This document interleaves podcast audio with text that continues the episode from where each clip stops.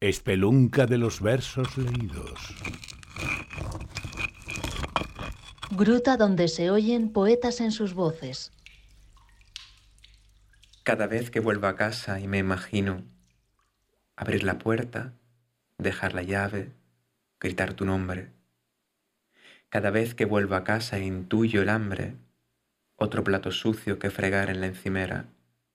Me acerco a la ventana, riego mi maceta y te imagino cuidándola, y te imagino hundiendo los dedos en las aguas turbias de mis generaciones. ¿Cuántos mares habría dentro de ti, me pregunto? ¿Cuántos mares?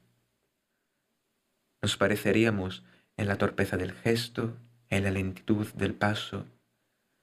Buscaríamos en el geranio los nombres de los padres que no existieron.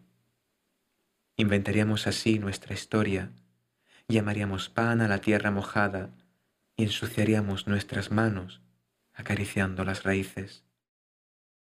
Un ejército de cuerpos enterrados, invisibles, que te hacen cosquillas en tus palmas de niña hambrienta y solo por un instante sentiría que te he salvado. Pero cada vez que vuelvo a casa y te imagino y te intuyo, hay un geranio en mi ventana que se dobla, que me pide agua, que me recuerda demasiado a la aridez de dos hombres que se quieren.